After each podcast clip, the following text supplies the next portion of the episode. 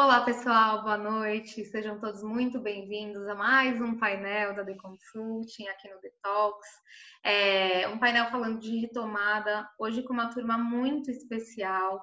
É, a Casa Móvel é parceira da The Consulting e não teria como a gente trazer só um sócio da Casa Móvel, então nós trouxemos a Casa Móvel hoje o Detox, é, os nossos queridos amigos Fabrício, Marinas, Carla, que vão se apresentar já para vocês. Para quem não me conhece, eu sou a Dani Verdugo, é, sócia fundadora da The Consulting e vou conduzir essa conversa incrível, falando de retomada, trazendo a perspectiva desses profissionais incríveis para vocês, que vão poder se apresentar aqui. Então, eu vou pedir para vocês se apresentarem. Fabrício, você pode se apresentar para a gente, começando pelo único menino da sala. Obrigado, Dani. Obrigado pelo convite. É muito bom estar aqui com você.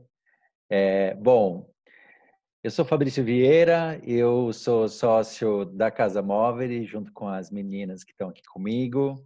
É, a Casa Móvel é uma empresa que nasceu em 2017. A gente começou trabalhando com um produto coaching e à medida que o mercado foi trazendo demanda, a gente foi ampliando o nosso portfólio de produtos. Hoje a gente conta aí com uma série de experiências de aprendizagem e um, workshops customizados para diversos clientes. E a gente está aí trabalhando no mercado, tentando trazer um olhar diferente para DHO, né, Dani? É, acho que é isso. E, é, assim, nossos professores também, né, que ajudam no desenvolvimento do nosso time, já trouxeram conteúdos incríveis, assim, como cliente de Casa Móvel, eu já dei esse feedback para vocês. É, fora a experiência de aula de vocês ser incrível e ser muito acolhedora, de verdade, assim, a didática de vocês é especial. É, tem, tem uma questão de qualidade, é, a gente sempre sai melhor, de verdade, é, e aplicando de verdade o que vocês trazem. Então, de novo, por isso eu estou tão feliz de estar com vocês aqui hoje. Uma honra. A gente também. Obrigado. Obrigada, Fá. Seja bem-vindo. Valeu. Moreno. Olá. É, bom, eu sou a Marina Moreno. Eu vou contar brevemente meu histórico. Eu sou engenheira de produção mecânica É, e aí eu sempre né, tive um, um carinho por desenvolvimento humano, um interesse muito grande por esse tema e construí uma carreira né, em supply chain, mas chegou uma hora que eu falei, bom, vou realmente me dedicar ao que eu amo fazer, aquilo que está conectado com o meu propósito de vida. E foi quando eu fiz a minha transição de carreira e estou aqui hoje na Casa Móvel trabalhando com desenvolvimento humano e organizacional. Seja muito bem-vinda, Mari, que eu chamei carinhosamente de Moreno, que temos duas na sala.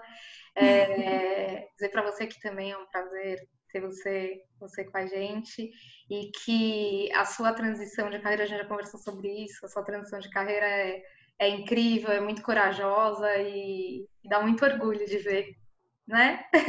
Obrigada, seja bem-vinda. Eu que agradeço. Brito. Vamos lá. Bom, boa noite a todo mundo.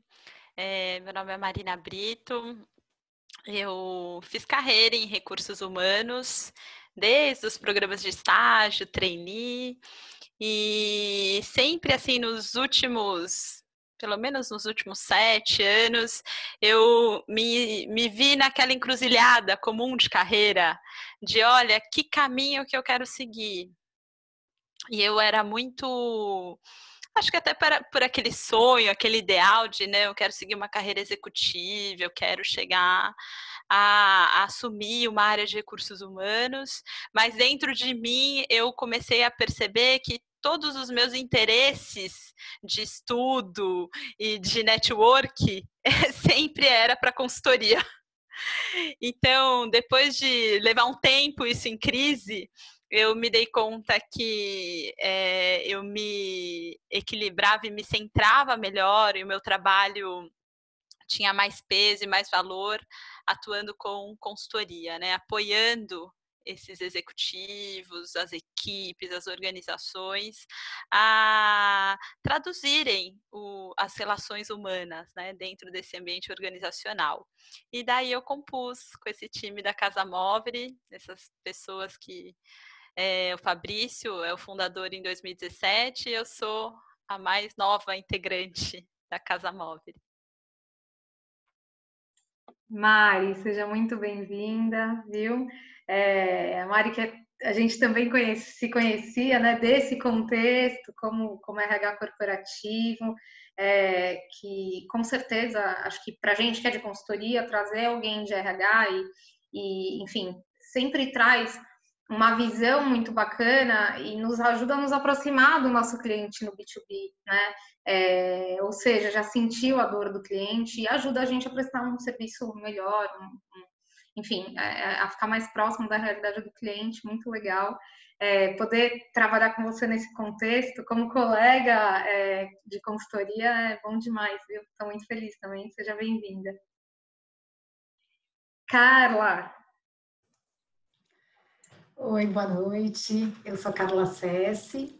É, eu fiz um caminho um pouco diferente também, mas eu tenho é, uma carreira toda que foi, na verdade, mais de 20 anos em marketing e eu passei tanto por empresas de consumo, é, como farmacêuticas, B2B, é, tive uma caminhada longa aí como executiva de marketing e também em 2017, quando nós nos conhecemos, né, os quatro se conheceram aí numa formação, né, pelo Instituto Ecosocial. É, eu acabei também fazendo uma, uma transição de carreira e porque eu mesmo como gestora, né, sendo trabalhando em marketing todos esses anos, a parte que eu mais gostava do meu trabalho era gerir pessoas e trabalhar no desenvolvimento de gente, ou seja, descobri que eu gostava de gente. Então, eu já me imaginava nesse papel de fazer esse caminho um dia e, ir para uma área que tivesse mais a ver também com o que eu gostava de fazer, com um outro propósito, né? Então, eu também fui por esse caminho, a gente se encontrou, tivemos esse encontro feliz aí, nós quatro, né? E estamos juntos nessa aí na Casa Móvel. Cá, super obrigada também. Feliz com a transição, né? É, Sim. Muito provavelmente. É, é muito legal, né? Ver como, como é, não é de repente que esse processo acontece, né? Ele vai acontecendo e, e, essa missão vai chamando a gente. Chega uma hora que você fala, não tem jeito, eu vou, né? bom demais. Muito bom, muito bom.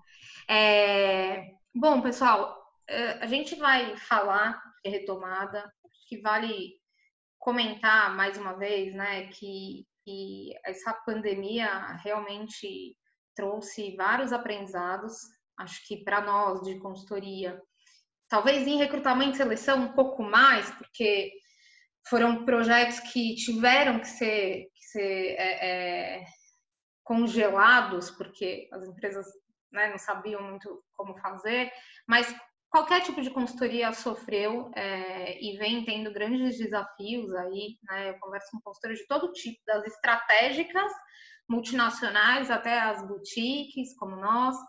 É, e ao mesmo tempo, a gente vê agora nessa né, retomada o nosso negócio sendo tão impactado, né?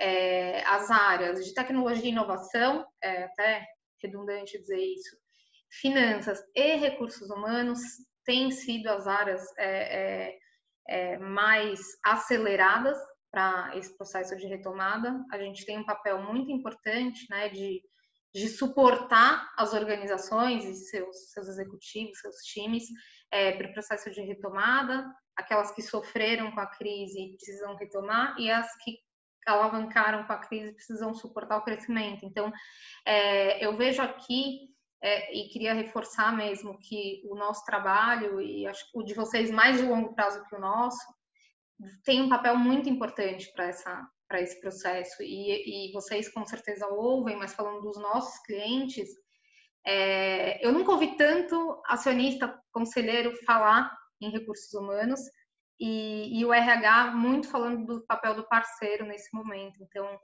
é, eu queria dizer que está um time aqui que vai ajudar nessa retomada com certeza, então eu estou muito orgulhosa.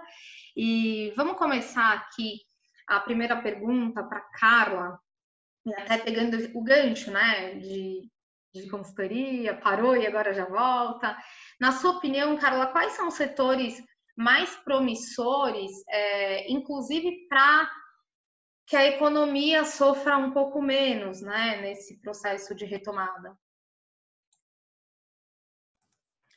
Olha, é, eu, eu, tenho observado é, algumas, ah, alguns setores realmente né, que com, com a crise, com, com, a, com a pandemia, acabaram tendo um boom, né? Como você falou, alguns setores foram impulsionados, outros nem tanto. E aí eu acho que assim dá para citar, por exemplo, um setor que é assim de infraestrutura para home office, né? Esse setor é impressionante como teve um, um crescimento, assim, desde compras de laptops para você trabalhar em casa, porque tem o filho usando para a escola, tem o executivo trabalhando em casa, tem a, a esposa trabalhando em casa, às vezes tem mais de um filho, né? Então, aí começou a fazer falta isso. É, eu sentia que pessoalmente em casa a gente precisou comprar cadeiras melhores para trabalhar em casa também. Ou seja, essa parte de infraestrutura toda, eu acho que teve um boom realmente, e a gente começa a ver isso como exemplos né, de, de pessoas próximas que isso realmente aconteceu. É, um outro setor também que eu vi também que deu uma disparada foi o setor, acho que de educação online também, que teve né, um crescimento gigante. Eu vi um dado, se não me engano, foi no G1, que uma dessas plataformas, tipo a Corseria, teve um crescimento de 500% durante a pandemia, um crescimento gigantesco, né? Então, acho que é um outro setor, assim, super promissor. E, claro, toda essa parte de é, coisas em delivery em geral, né? Aplicativos de delivery, seja de comida e tal. É, eu até também é, tenho um exemplo para citar, que é um exemplo da indústria farma, que é, eu também atuo como consultora ainda em marketing para algumas para algumas empresas e aí eu trabalho para uma empresa que realmente fez começou a fazer um delivery de amostra grátis de medicamentos porque os representantes comerciais não conseguiam mais visitar os médicos por conta da, da, da pandemia então esse negócio também teve um boom durante a crise justamente porque teve essa adaptação aí, teve uma forma de, de fazer essa entrega que antes era feita pessoalmente, né? então foi uma transformação. E aí eu acho que assim, os negócios tradicionais, né, que acabaram tendo mais impacto, eu acho que quem conseguiu é, se adaptar de certa forma e fazer algum tipo de transformação digital, conseguiu se adaptar mais rapidamente, né? Porque é, algumas, é, eu vi algumas lives, né, e algumas entrevistas de pessoas principalmente de pessoas que trabalhavam na, na, área de digital, em grandes empresas, e falavam: Poxa vida, eu não consegui implementar quase nada. Veio a pandemia e falou: Nossa, eu virei a área mais importante da empresa agora. Então, todo investimento no digital, todo mundo falando, os CEOs falando: Não, precisamos fazer trans, é, transformação digital amanhã. Então, acho que isso impulsionou também bastante essa área. Legal, legal. É, você sabe que isso que você comentou sobre medicamentos é, veio em um dos painéis, esse painel com, com heads de negócio, né, country managers, uhum. CEOs, e, e até o, o, Rodrigo Pintinato, a Brito com certeza conhece, é, ele é CEO da Extra Farma, lá no Grupo Ultra. Sim. E ele falou muito sobre a, o cliente, o idoso, né? É ele na farmácia, assim, é, é do lifestyle do idoso, é, uhum. ir até a farmácia, conversar com o farmacêutico, com o atendente, faz parte da rotina dele, né? Que muitas vezes é solitário e tal. E, e, eles estavam ali numa discussão muito interessante sobre experiência do cliente, falando de medicamento, é, focada neste cliente, neste público que tinha, que estava impossibilitado de ir, aí eles estavam pivotando ali algumas, alguns modelos, então o atendente ir com toda a segurança, mas ir até a casa do cliente e passar um tempo conversando, não, não simplesmente entregar o produto.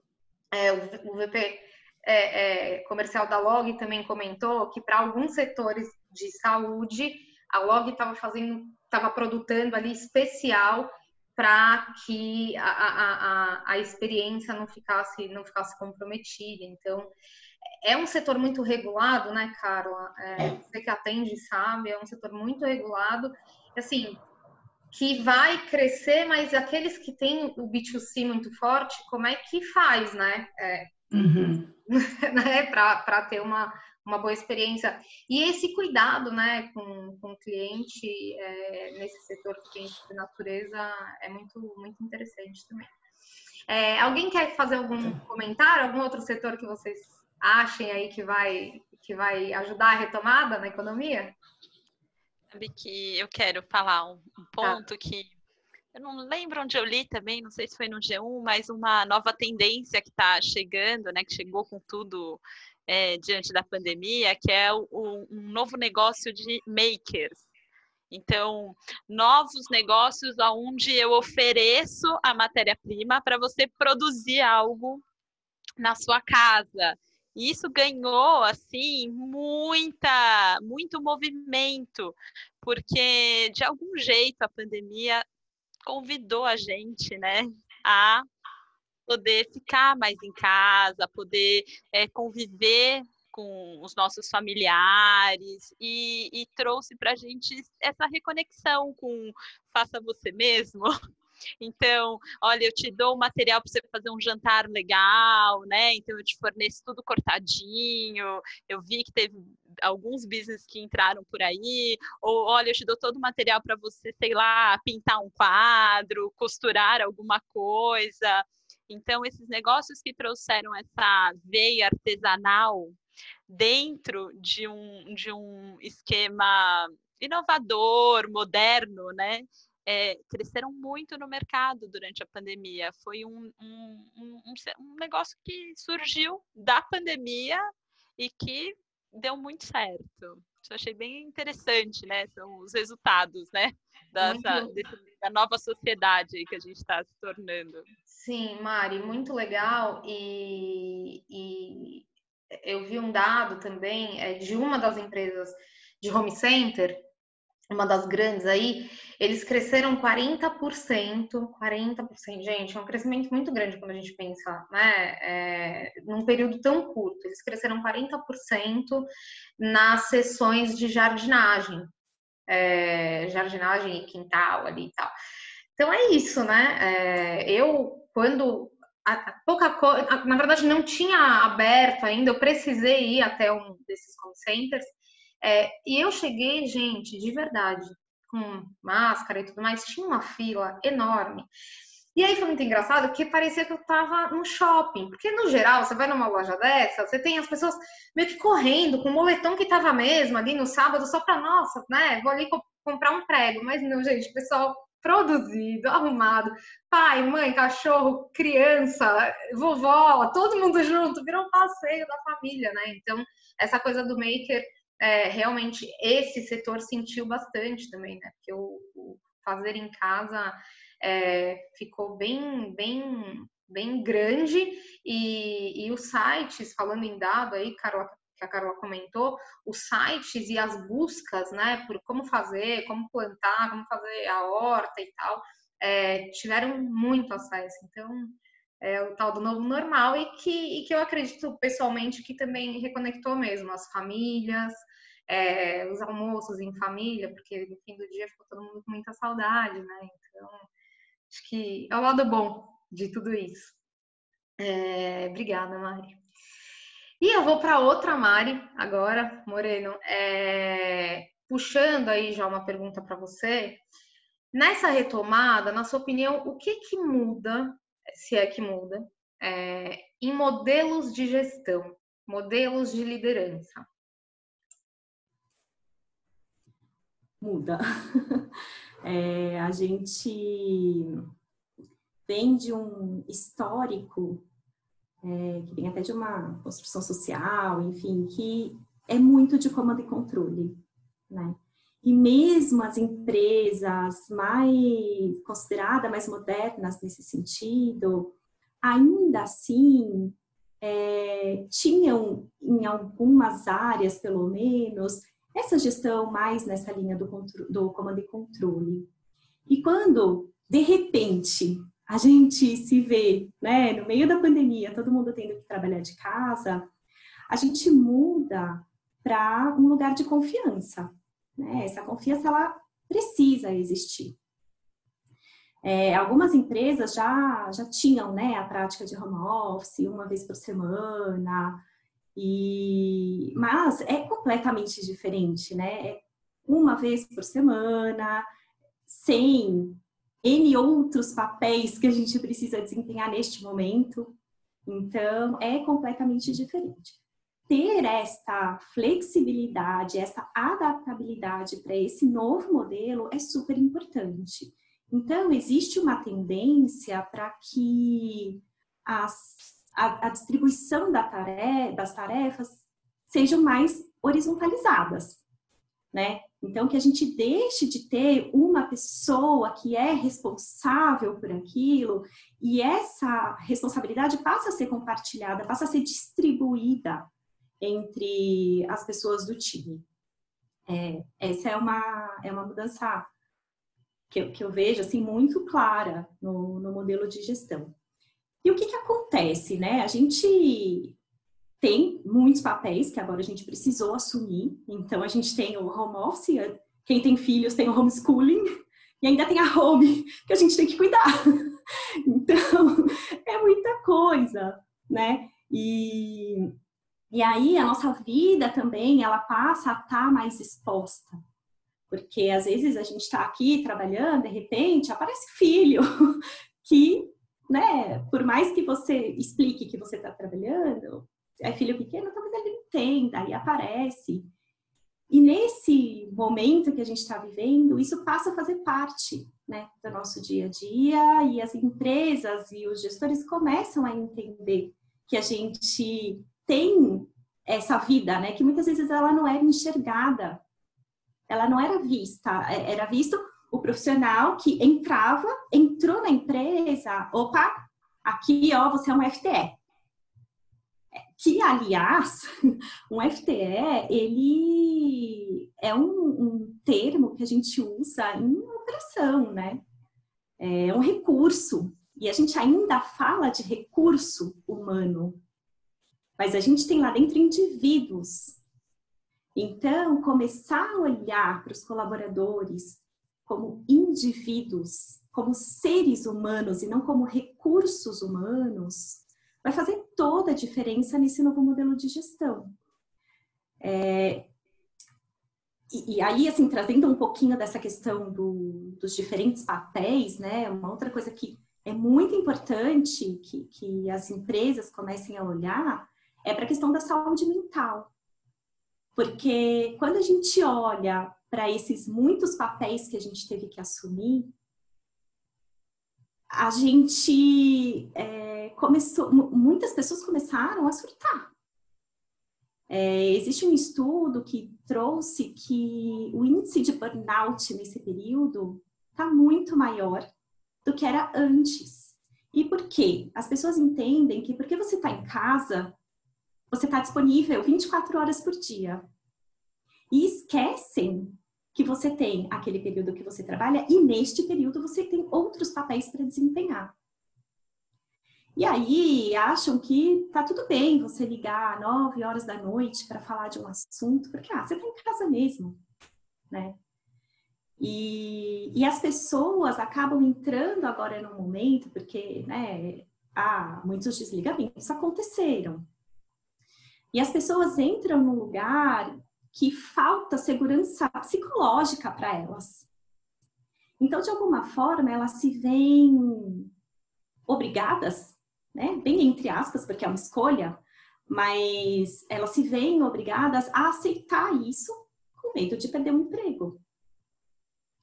Então, a importância de, de, neste novo modelo de gestão, as organizações proporcionarem esse, esse espaço de segurança psicológica né, para os colaboradores é, espaços que ajudem a promover a saúde mental. A gente tem visto muitas organizações que têm aplicado mindfulness, que têm é, trazido plantões psicológicos, que colocaram é, exercícios físicos, né, que, que, muitos já faziam, ginástica laboral no, no presencial, continuam fazendo no virtual é, deixar clara a importância das pausas, Porque o que, que acontece, né? Quando a gente está na empresa, eu estou numa reunião, por mais que eu tenha outra em seguida, eu saio de uma sala e vou para outra.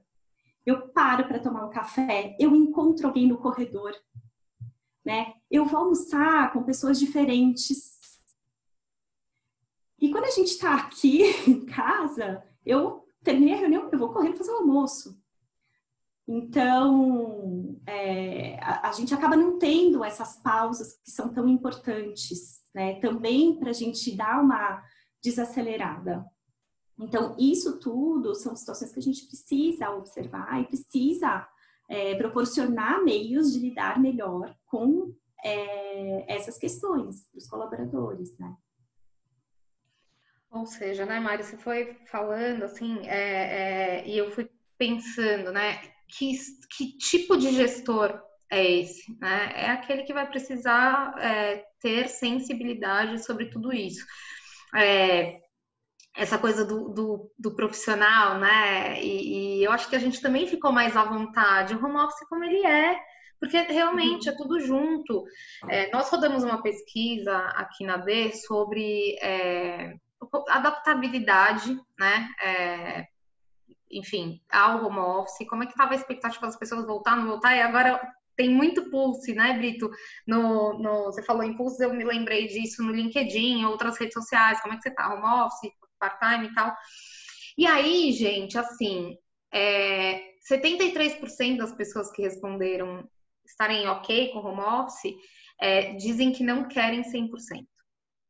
Uhum. E aí, por vários motivos, os dois principais são: primeiro, o meu ecossistema em casa, com tudo junto, não funciona. Porque uma coisa é você está em home office, seu filho está na escola, a sua secretária do lar está ali cuidando da sua roupa, o seu marido está no trabalho dele, ou a sua esposa, e vice-versa. Outra coisa é tá tudo junto, como você falou, ter que exercer todos os papéis ao mesmo tempo, né? Então, primeiro, esse. E o segundo, a falta de descompressão, que foi o que você falou, Mari, Mari Moreno. É, essa, essa coisa entre uma sala e outra, entre uma reunião e outra, você sai do, do hiperfoco. Uma coisa muito boa que a gente tem ouvido falar, né? Eu acho que, enfim, vocês podem aí contribuir também, dizer se concordam ou não, é que as reuniões ficaram mais produtivas, a gente está mais focado. Mas você sai de uma, vai para outra, sai de uma, vai para outra, sai de uma, vai para outra, é aquela história do 880, né? Então, é, na retomada, é, a gente precisa tomar muito cuidado nessa questão do equilíbrio, né? Porque de repente foi 100% home office, e aí, para fechar a questão da pesquisa, as pessoas não querem 100%, elas não querem 100% porque do jeito que está o home office não é bom, é, e porque sentem falta da troca e da, e da descompressão. Então, é, é, é o resumo do que você está dizendo, né? É, alguém quer. Oi, perdão. E, e, existe uma tendência né, nessa, nessa retomada, muitas empresas vão retomar nesse home office parcial, né? É, definitivamente, a, uhum. a, tendência das empresas terem, é, disponibilizarem este tipo de, né, de trabalho de casa é muito, muito certo. Sim. Por quê? Porque funciona. Sim. Né? Mas ter este equilíbrio, lembrar que quando está em casa podem existir outros papéis, precisa desses momentos de descompressão. Então, é, eu, eu tenho visto algumas empresas que começaram uma retomada que, que inclusive eu achei muito interessante, que eles perguntaram para os colaboradores, olha, você se sente pronto para voltar? Porque tem gente querendo, desesperada para voltar. Desesperada. Né? E aí tem outros que de repente moram em casa com pessoas do grupo de risco né, e não querem, estão super preocupadas, têm medo de voltar. Ou então, as crianças, é... né, em homeschooling, porque a escola não Exatamente. agora. E, assim... eu, eu volto, a escola não voltou, né? O que eu faço, né? O que eu faço, exatamente. Ah. Então, eu achei muito interessante essa forma como eles fizeram, porque eles precisavam né, iniciar essa retomada, mas eles fizeram uma pesquisa e iniciaram com quem estava pronto para iniciar essa retomada. Uhum. Então, é uma forma bem bacana também de ouvir os colaboradores e, e fazer de uma forma que seja boa para todos. É. E, e, o home office é engraçado, né? Porque a gente, do ponto de vista de atração, é, quantas e quantas empresas até quatro meses atrás tinham como benefício o home office, né? como, né? Era ah, home office duas vezes por semana.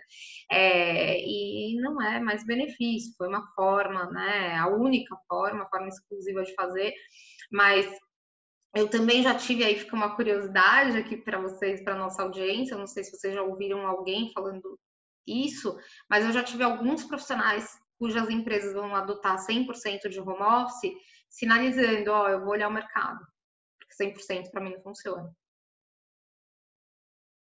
É, pois é. Então eu acho, eu sério, eu não achei que eu ia viver para ouvir isso, mas enfim, tá acontecendo, né? É, legal. Alguém quer comentar algo mais, acrescentar aqui sobre modelo de gestão para retomada, pessoal? Acho que vale só fazer um, um comentário. A gente, alguns meses atrás, é, a gente promoveu uma roda de conversa, Casa Móvel, com alguns líderes, para entender como eles estavam lidando com a pandemia, né? E um, um traço que apareceu recorrente em algumas das falas foi esse movimento mesmo abrupto de a gente ter que ir para as nossas casas e fazer um, um, home office forçado, né? É, demonstrou para essas lideranças o quanto elas conheciam ou não as suas equipes. Porque quando você está aqui em home office, você, de algum jeito, você está se expondo, você está contando um pouquinho da sua intimidade. Olha aqui ao meu redor, você sabe, você teoricamente já sabe que eu gosto de uma planta. Nossa, olha o quadrinho ali que ela tem, então ela já Sim. tem um estilo mais assim. Sim. Nossa, ela tem foto, oh, ela tem um filho. Então, as pessoas, de algum jeito, elas foram convidadas a, a adentrar um pouco a nossa casa, a nossa decoração, né? ao nosso universo particular. E isso caiu uma ficha para alguns líderes de que eles se deram conta que, tudo bem, eles não eram no extremo de um comando e controle, né, eles já tinham algumas práticas mais modernas, né, de poder assim trazer equipe mais próximo para poder compartilhar algumas decisões, mas eles não tinham intimidade nenhuma com essa equipe. Eles não conheciam essa equipe. E eles começaram, é, a, as próprias áreas de RH que a gente, de recursos humanos que a gente conversou, trouxeram isso assim, os líderes estão procurando a gente para dizer que eles não estão sabendo gerenciar, porque ele nem sabia que aquela determinada funcionária tinha um cachorro que demandava um tipo de atenção, ou que a mãe morava com ela porque a mãe tinha uma determinada necessidade, ou que ela tinha três filhos pequenos e que ela vai ter que gerenciar o tempo dela, né? Como a Má trouxe, né? A gente tem vários papéis. E daí o líder que tinha já algum grau de intimidade com essa equipe, ele saiu na frente nessa pandemia ele conseguiu se adaptar mais Sim, rápido, gerenciar melhor o trabalho, dar, né, é, moldar o que, que ele consegue gerenciar para cada um a maturidade de cada um e o líder que estava ainda muito na gestão da tarefa, esse demandou, assim, esse teve que suar, é. porque não dava mais para dar a tarefa, o prazo, a uhum. execução. Eu disse, uhum. olha, eu vou ter que olhar um contexto maior aí é. também. Pois é. Então, esse foi um dado muito interessante, né, que a gente, nesse, nesses painéis que a gente fez também, é, foi assim quase todos os líderes trouxeram para nós. É isso. E, e, de novo, né? Todo profissional é uma pessoa, né? É, então, como a Mari falou, não é um recurso, né? Muito legal, meninas.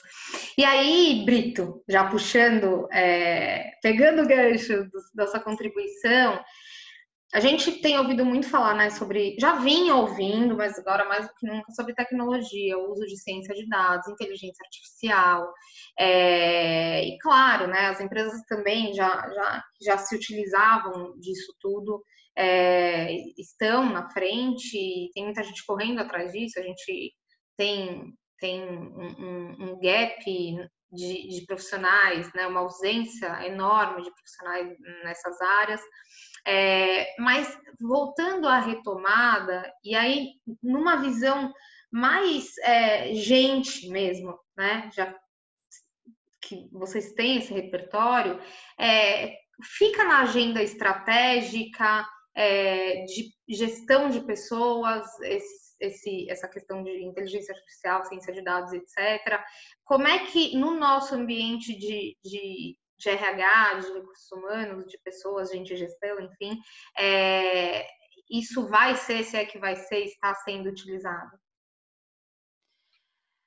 Olha, com certeza tem impactos também, né? Eu acho que a, todo esse arcabouço tecnológico que a nossa era está vivendo, né? Ele chegou muito forte, né, para o consumidor, para esse olhar para o consumidor, como eu crio é, conexão e, e, compreendo melhor a necessidade do consumidor. E ele nos últimos anos, né, não é um, um vamos dizer assim, algo que veio com a pandemia, ele já, já tinha esse movimento para adentrar a área de recursos humanos, né? Eu acho que isso foi uma evolução da área de RH, entender o colaborador também como um cliente.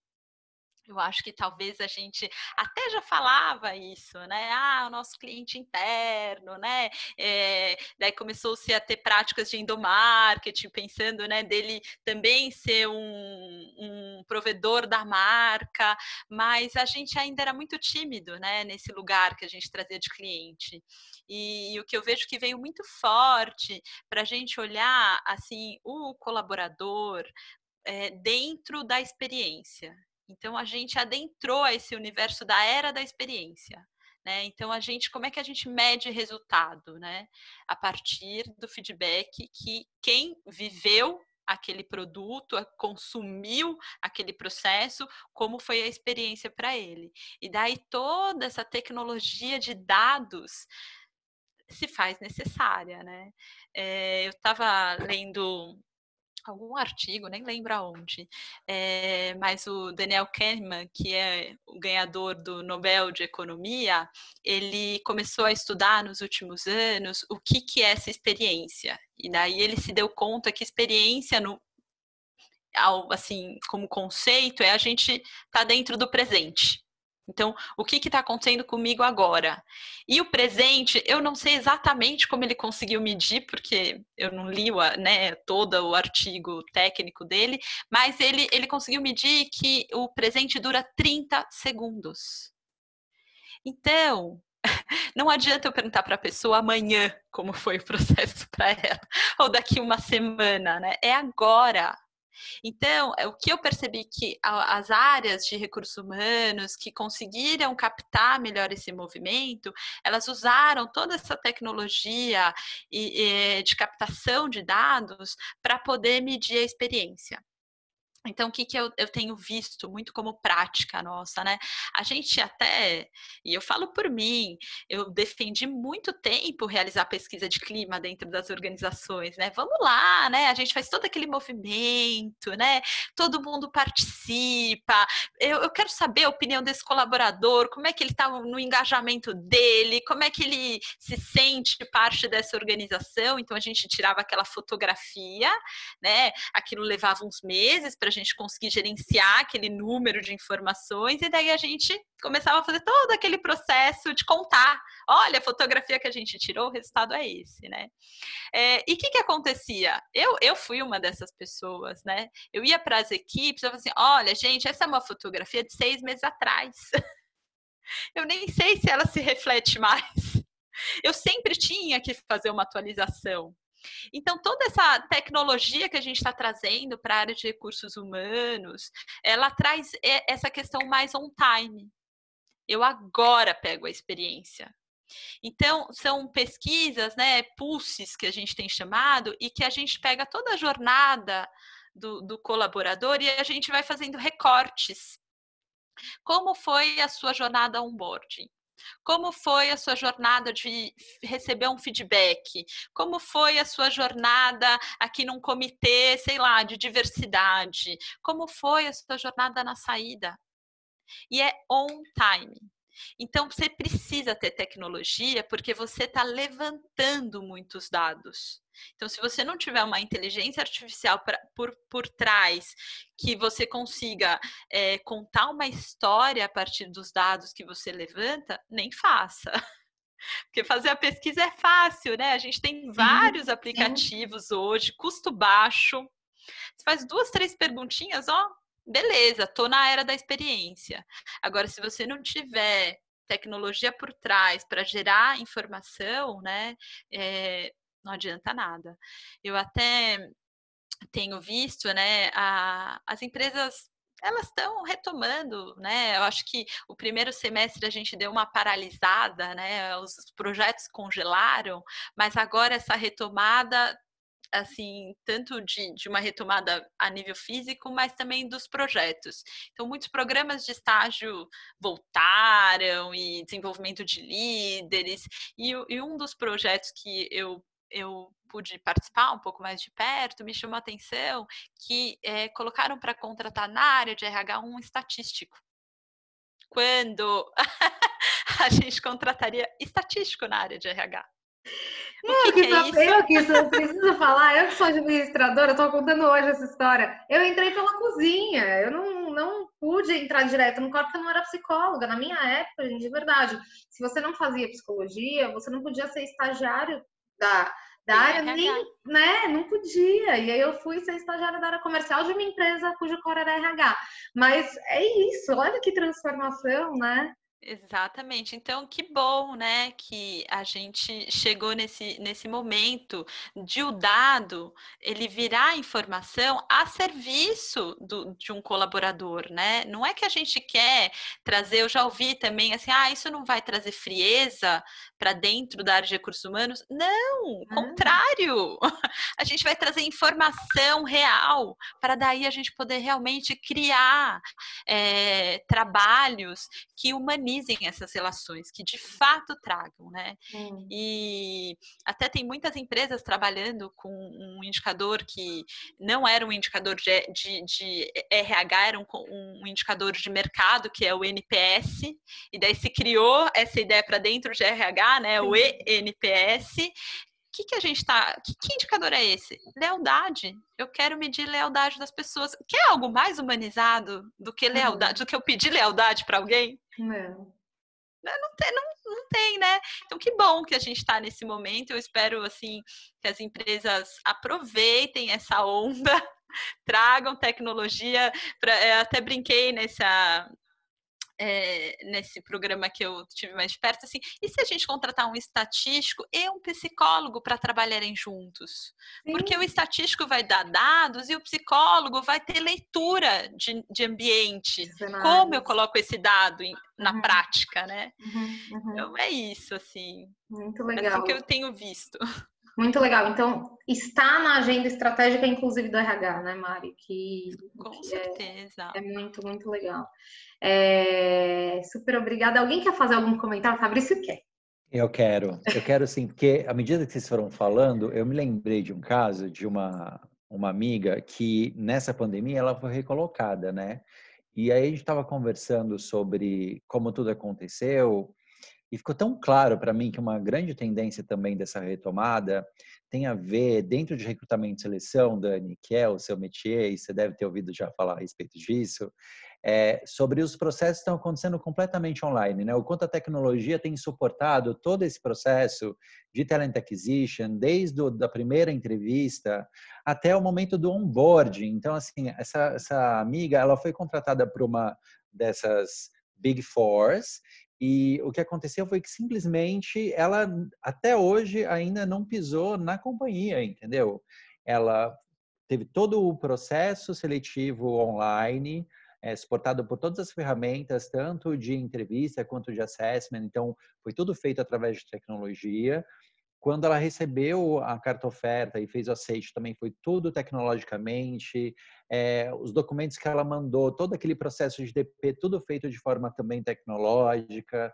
E depois o onboarding todo acontecendo de forma tecnológica, através de é, é, vídeos, tanto gravados quanto webinars, é, podcast. Então, assim, as indústrias estão tendo que se reinventar e eu acho que essa é uma tendência que chegou para ficar, porque a gente tem uma economia gigante também, né, Dani? Quando a gente pensa em home office, quando a gente pensa em é, trazer os processos para online, eu tenho um investimento grande em tecnologia, mas quando eu falo de infraestrutura física, eu tenho um, assim, uma economia gigante. Eu estava conversando aqui em casa sobre essa questão de a tendência, se eu fosse um grande empresário de grandes indústrias, eu ia realmente tentar mapear é, quem são as pessoas que eu posso deixar dentro de casa trabalhando via home office para diminuir a minha estrutura física e pensar na economia, né? Ao invés de eu ter um escritório de não sei quantas centenas de metros quadrados, eu deixar ali realmente só quem é assim é, ultra necessário, né? E poder é, depois é, de alguma forma, deixar as pessoas que podem ficar em casa trabalharem de casa, porque já está comprovado que elas produzem tão bem quanto ou ainda mais dentro de casa, né? Você sabe que eu conversei no começo é, da, da pandemia, do isolamento aqui em São Paulo, eu conversei com o CEO é, de mercado de uma grande é, organização e ele odeia home office. Ele sempre odiou, ele não acredita, e tem uma, aí ele é aquele comando de controle mesmo, assim. É, não deu para torcer até agora, tá, gente? Mas ele me falou o seguinte: ele falou, ele estava muito bravo, né? Aí depois, algumas semanas depois, eu falei, mas e aí? Assim, vai ter que funcionar, porque a gente não sabe quando isso vai parar. Ele falou: olha, eu já não vou mais brigar e nem sofrer, porque a conta de luz, conta de luz, teve uma economia, Dani, de um milhão de reais. Um milhão mas de é reais. É. é muito real, né, gente? E é uma e... conta, né, que a gente está falando. Imagina todas as outras é, contas. É, e assim, imagina vamos... a viagem. É. Viagem. E vamos combinar que assim, o, o, o drive dele na, é, é, estritamente financeiro. E é estritamente financeiro mesmo, e ele tem esse perfil e é isso, né? E, e conseguiu resultados incríveis em muitas organizações.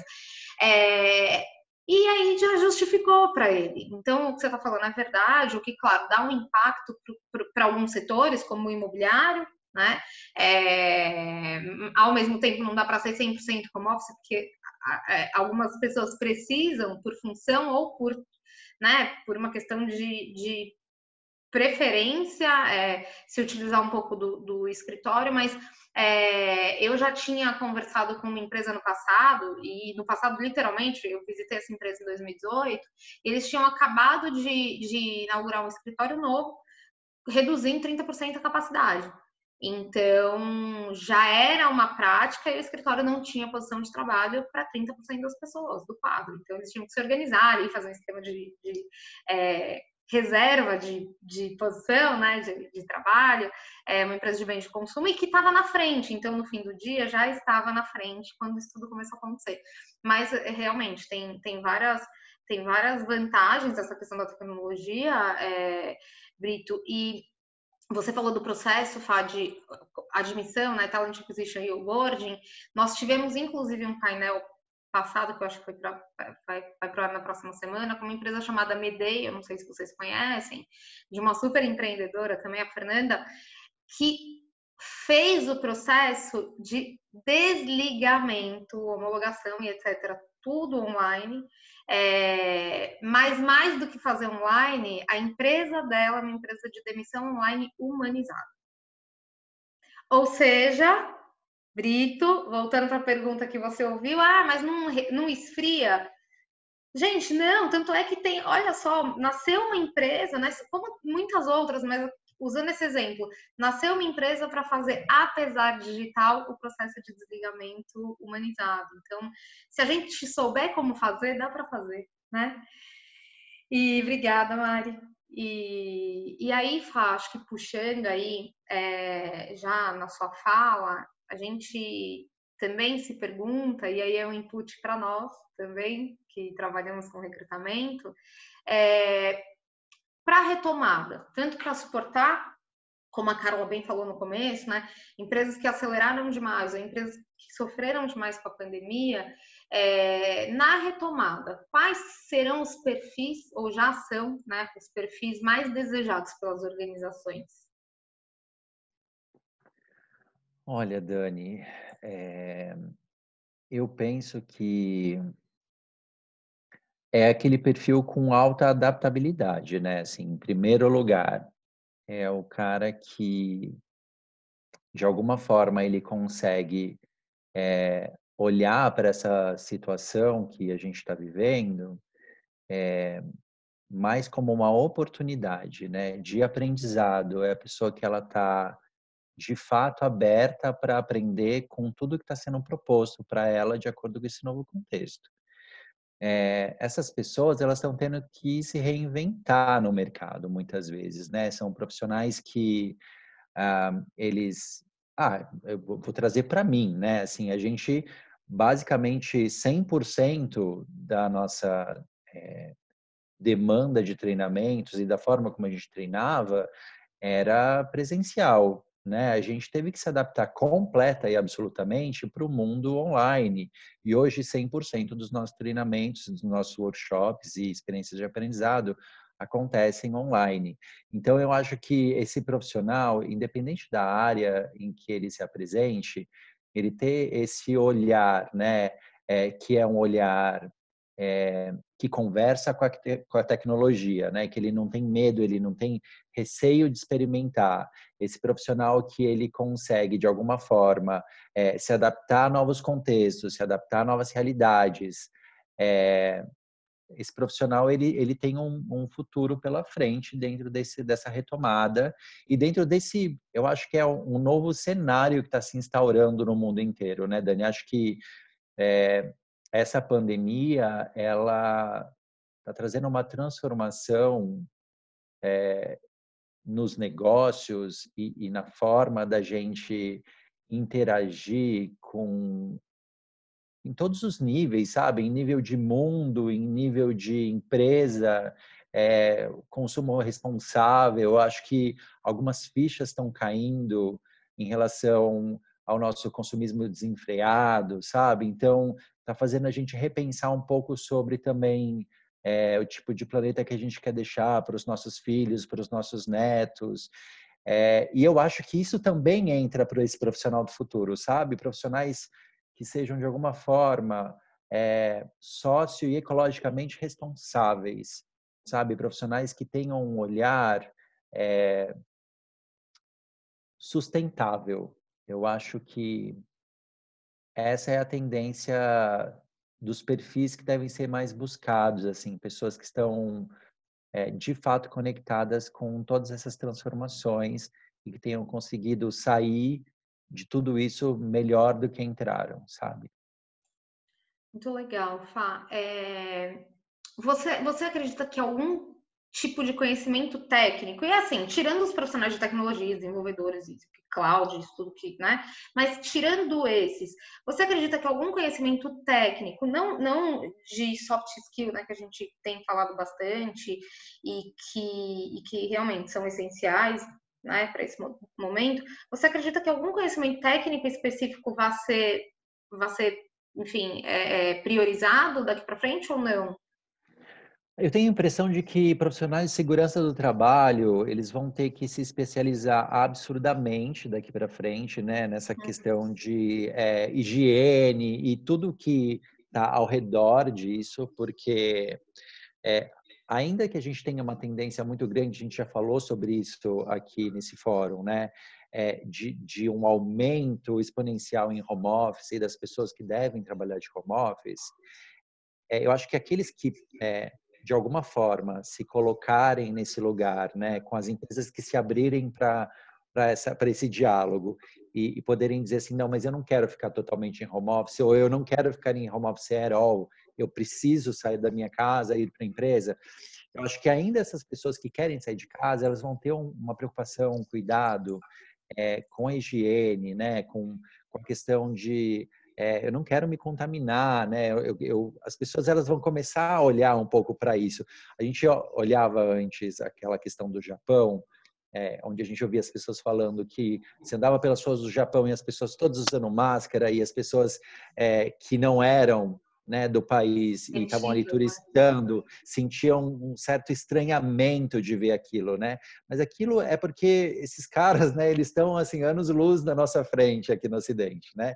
Então eles já estão sempre se preparando e eles têm esse cuidado com a higiene e, e essa coisa de é, que atitudes eu posso tomar no meu comportamento para que eu me exponha é, o menos possível a qualquer tipo de risco, inclusive de contaminação por vírus, bactérias, enfim. Então, eu acho que isso vai se tornar é, um modus operandi nosso também, assim, sabe? A tendência é que o Ocidente também, de alguma forma, acabe é, absorvendo esse tipo de comportamento em maior ou menor grau. Eu acho que também vai depender muito da forma como a pessoa reagiu a tudo isso.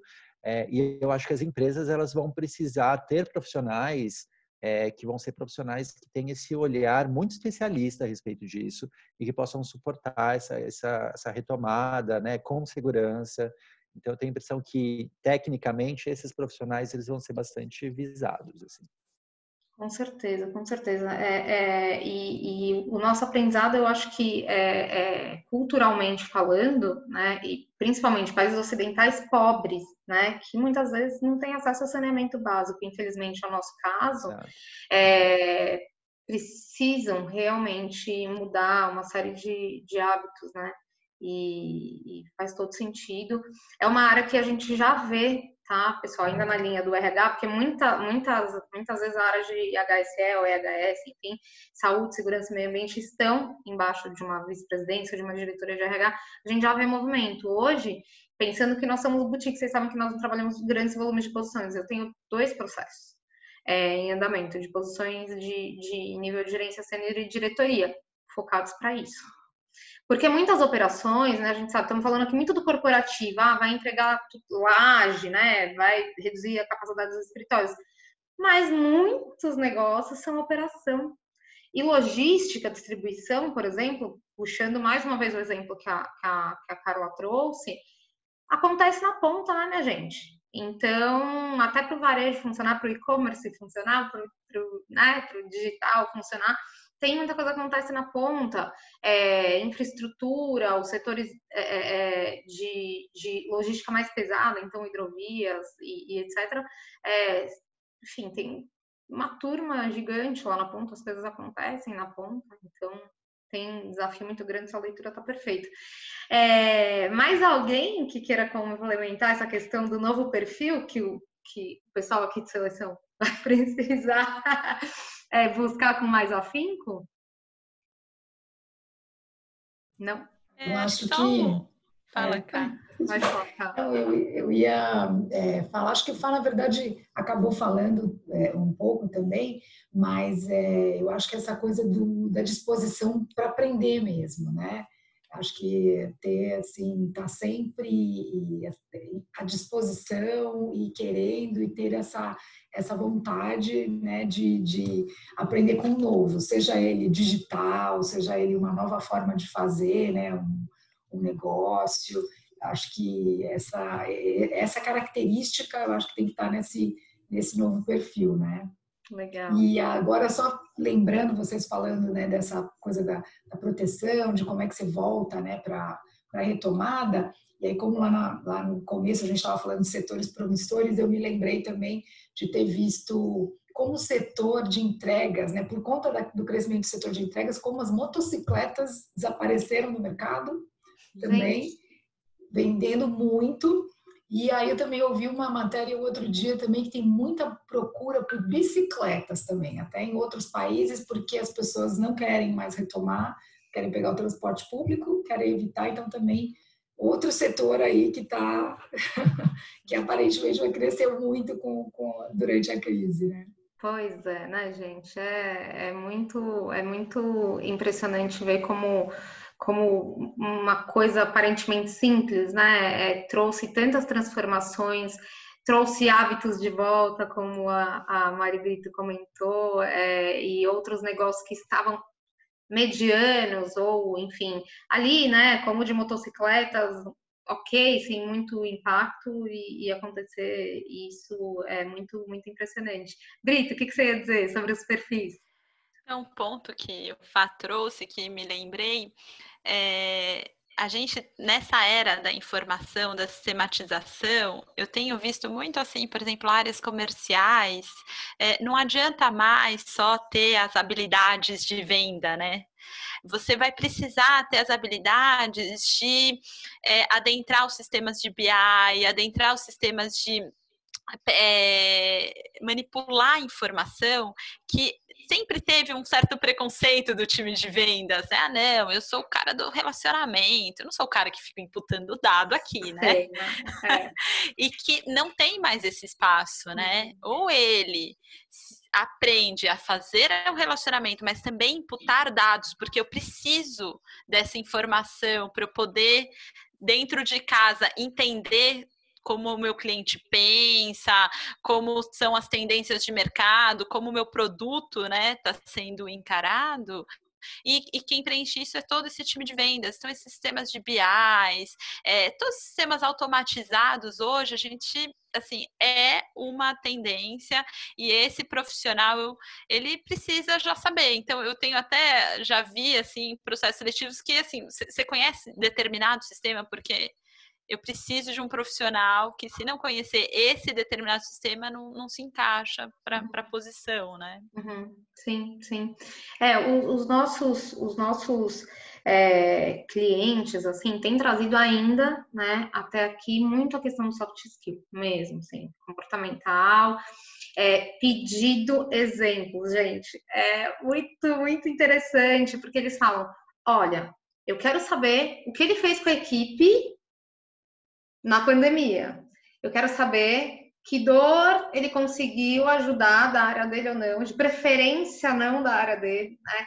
Ele conseguiu sanar no processo da, da pandemia. Como foi a participação dele no plano de contingência, principalmente quando a gente fala de posições de liderança, né? É, então, é, é, muito rico para a gente na, nas entrevistas por competência. é muito rico para a gente é, é esse contexto, né? Entender o que o profissional que estava em atuação é, fez e isso a gente tem, tem utilizado para agregar no soft skill, mais do ponto de vista de conhecimento técnico, eu acho que é isso mesmo, né? Utilizar, manipular ou aprender, ter facilidade para aprender a utilizar as ferramentas, gente, é condição sine qua non. Né? E nós, de RH que em teoria, né, a grande maioria também não tínhamos muitas essas habilidades desenvolvidas, é, precisamos né, ficar, ficar alinhados com isso. É, Moreno e Carla, vocês querem fazer mais algum comentário? Não? Não? Tá bom. Pessoal, chegamos ao fim da nossa conversa eu quero muito agradecer pela contribuição de vocês e, e, e dizer que com certeza vai, vai inspirar é, a, aos profissionais de recursos humanos e aos líderes, aos gestores, aí, os contratantes de talentos, é, com a perspectiva de vocês. Foi muito rico, vieram vários inputs aqui, inclusive de pesquisa de mercado, né? Vocês trouxeram dados super interessantes. Eu quero mais uma vez dizer que a Casa Móvel é um super parceiro. É, eu gosto mais presencial mesmo, eu preciso dizer, e me entrego mesmo, eu prefiro, até porque vocês são super afetivos, queridos, e abraçar vocês de verdade é mais gostoso, mas eu queria muito que vocês se sentissem abraçados, é, reforçar que assim o trabalho de vocês é incrível, de muita qualidade, e que é, tem contribuído muito para o desenvolvimento do nosso time da The Consulting. É, não vejo a hora de encontrar vocês de novo. Muito obrigada por terem participado também. desse painel hoje. Obrigado a gente, Dani. Assim, foi uma honra, um prazer. É sempre muito bom estar com você, poder trocar. É sempre uma experiência de troca e aprendizado. Então, obrigado pelo convite. A gente gostou muito. Obrigada, pessoal. Beijos para vocês. Até o próximo. Dani. Tchau, tchau. Obrigada, Dani. Tchau, tchau. Tchau, tchau. tchau.